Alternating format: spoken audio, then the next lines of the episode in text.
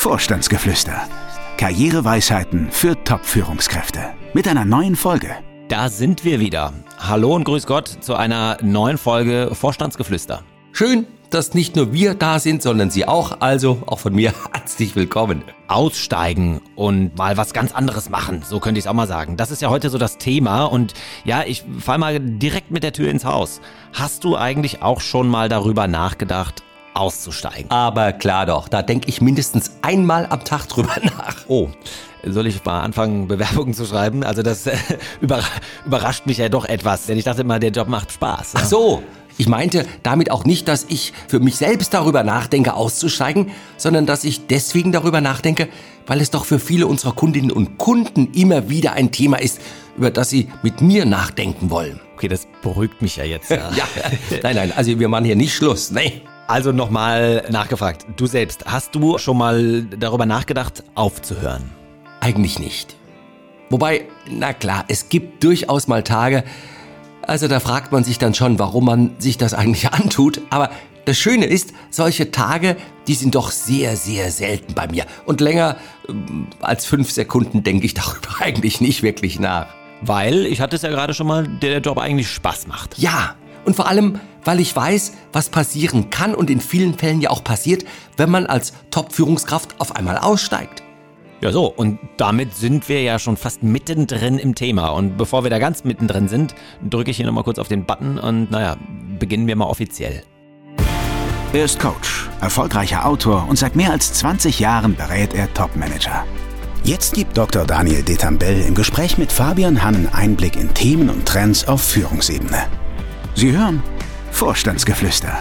Karriereweisheiten für Top-Führungskräfte. Was passiert denn, wenn man als Top-Führungskraft aussteigt bzw. umsteigt, um mal ja, was ganz anderes zu machen? Naja, das Problem ist ja erstmal nicht der Ausstieg, sondern der Wiedereinstieg. Also, wenn man nämlich nach ein paar Jahren, zum Teil auch schon nach ein paar Monaten merkt, dass das mit dem Aussteigen keine ganz so gute Idee war. Warum denken denn dann doch ja einige Top-Führungskräfte überhaupt über einen Ausstieg nach? Also, was sind da so Situationen? Zum Teil einfach deswegen, weil sie, ich sag's mal flapsig, einfach die Schnauze voll haben. Man hat einfach keine Lust mehr, sich jeden Tag stressen zu lassen. Der Chef ist ein Choleriker und dann soll man auch noch Vollgas geben. Ein Grund. Zum Teil aber auch, weil man merkt, dass es schwierig ist, an einen neuen Job zu kommen. Also man ist auf einmal raus und man sucht was Neues und man merkt, das funktioniert nicht so wirklich gut. Und statt eben bei der Suche etwas mehr Gas zu geben und nicht nur auf Glück, Zufall, die Headhunter oder das eigene Netzwerk zu vertrauen, hat man einfach keine Lust mehr, weil man merkt, das funktioniert nicht so recht gut, diese Suche, und dann, dann, dann macht man einfach Schluss. Mhm. Was heißt das? Schluss machen? Naja, man setzt sich die rosarote Brille auf und man malt sich in schönsten Farben aus, wie toll es doch wäre, zukünftig als Selbstständiger sein Geld zu verdienen, als Interimsberater sich seine Projekte aussuchen zu können oder auch als Hausmann den eigenen Garten dreimal im Jahr umzugraben oder vielleicht auch mal Zeit für eine Weltreise zu haben. So, ich meine, ich kenne ja auch unsere Podcast-Historie hier, aber also ich merke auch da an dieser Stelle wieder, du hältst von all dem wenig. Oh, merkt man mir das an? Das hätte ich jetzt nicht gedacht, aber du hast schon recht. Also, von dem halte ich wenig. Zumindest, wenn man noch nicht deutlich älter als 60 Jahre alt ist. Ich vermute mal deswegen, weil es auch ja schwierig ist, eine Selbstständigkeit aufzubauen und lukrative, spannende, Stichwort Spaß, ja, Projekte da an Land zu ziehen. Oder? Völlig richtig. Und als ehemaliger Topmanager auf einmal zum Hausmann zu mutieren, der den Müll täglich runterbringt und den Garten dreimal im Jahr umgräbt, also das ist doch auch nicht wirklich das Leben, das man sich dauerhaft zumindest wünscht. Das Problem dürfte ja auch sein, dass der eigene Bekanntenkreis, der sich ja auch meist durch den Job ergibt und definiert oder beziehungsweise da irgendwo so eine Referenz nimmt, auch minimiert, oder? Ja, und noch schlimmer, die Bekannten, die ja meist in einem ähnlichen Alter sind wie man selbst, die gehen ja noch regulär arbeiten und sind noch als Top-Führungskraft aktiv. Und da gehört man auf einmal nicht mehr recht dazu. Das ist auch ein Problem. Verstehe ich, ja. Also neue Freunde zu finden dürfte nicht mehr ganz so einfach sein. Die Alten haben dann nicht die, das Zeitkontingent zur Verfügung, was man selber hat. Aber man merkt ja auch, dass der Ausstieg vielleicht auch keine gute Idee war. Also dann kann man einfach wieder einsteigen, oder? Du meinst, man könnte erstmal aussteigen und wenn man merkt, dass das doch nicht so eine gute Idee war, ja, dann sucht man sich wieder einen neuen Job als Führungskraft. Naja, wenn ich jetzt mal ganz naiv daran gehe, dann warum nicht? Oh, da gibt's gleich jede Menge Gründe. Also, ich fange mal mit dem offensichtlichsten an.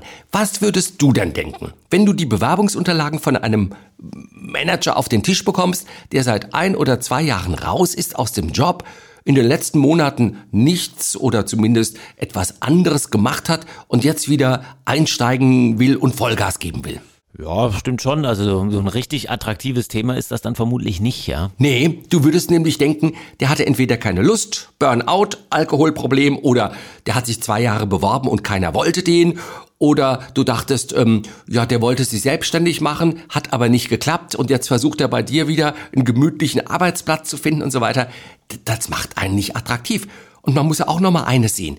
Wer mit Mitte 50 aussteigt und ein oder zwei Jahre später wieder einsteigen will, der ist eben nicht mehr Mitte 50, sondern der ist Anfang 60. Das erschwert die Suche. Das heißt, du rätst dazu, besser gar nicht erst auszusteigen, oder? Ah, pauschal würde ich das natürlich so nicht formulieren. Aber ich würde zumindest dringend dazu raten, über einen solchen Ausstieg länger und gründlicher nachzudenken. Also wirklich zu überlegen, ob die Vorstellungen, die man für die eigene Zukunft entwickelt, ob die wirklich Hand und Fuß haben. Was ist eigentlich mit dem finanziellen? Also ich meine, der eine oder andere, der über den Ausstieg nachdenkt, hat ja womöglich auch schon so ein Stück weit seine Schäfchen im Trockenen. Völlig richtig. Auch das muss gut überlegt werden, ob man wirklich seine Schäfchen im Trockenen hat.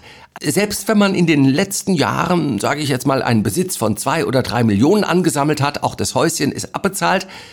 Also wenn man mit Mitte 50 aussteigt und dann von den zwei oder drei Millionen ohne weiteren Kapitalzufluss 30 oder 40 Jahre leben muss.